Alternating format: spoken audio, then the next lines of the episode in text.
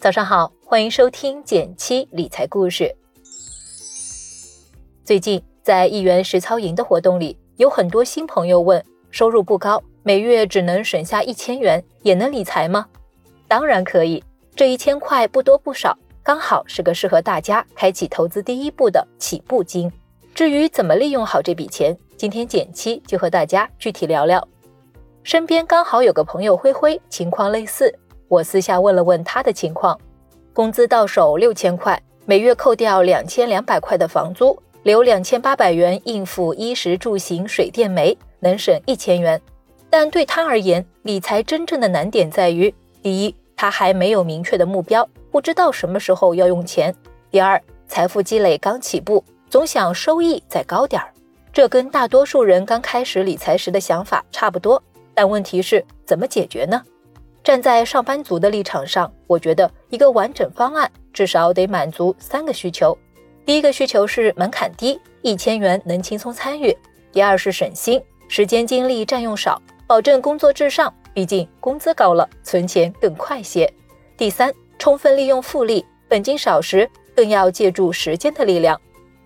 取得这三点的交集，基金定投会是个不错的选择。但很多人都还没接触过基金。如何开始呢？在这里，请允许我介绍一个小白定投起步法：计算比例、动态调整到坚持定投。完成这三步，基金定投的入门就差不多了。结合灰灰的情况，现在我们讲讲实际操作。第一步，计算比例，就是算你的可投资额和月收入的占比。按灰灰的情况，就是一千除以六千是百分之十六点六七。为什么要算这个呢？打个比方。小明和小强每月都能拿一千元定投，只不过小明月薪五千，而小强月薪两万。那么问他俩的定投方案能一样吗？答案显然是不一样，因为同样亏五百块，对两人来说痛感是不同的。所以在定投开始前，先算一算很有必要。如果占比数值小于等于百分之十，全投指数基金也未尝不可。但如果大于百分之十，就不建议全投，亏钱了，我怕你承受不来。第二步，动态调整，请大家扪心自问一句：能接受的最大亏损是多少？灰灰就是个超怕亏钱的人，再加之他的可投资金占工资比例超过百分之十，所以我建议他先从风险适中的纯债基金开始定投。一来它虽有涨跌，但不至于大起大落，不用担心大亏；二来能帮他锻炼心态，理解市场。逐渐建立起对风险的免疫力。如果坚持六个月到一年后，感觉对涨跌能够适应，再逐步增加沪深三百、中证五百等主流股票指数基金的占比。比如灰灰从去年二月起定投，一开始也是每月一千元，全放在纯债基金里了。半年后，感觉自己适应了涨跌，这才调整成八百元纯债基金加两百元沪深三百的组合。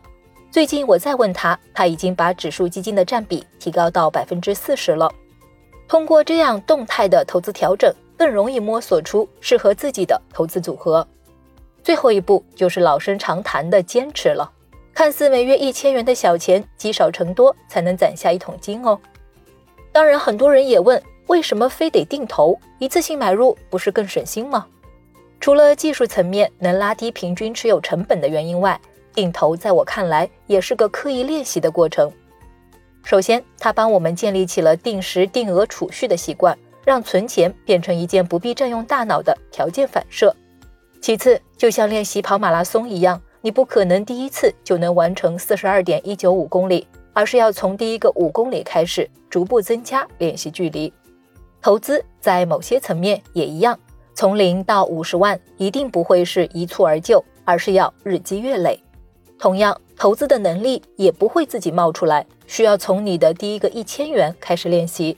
这在我看来是定投更大的价值。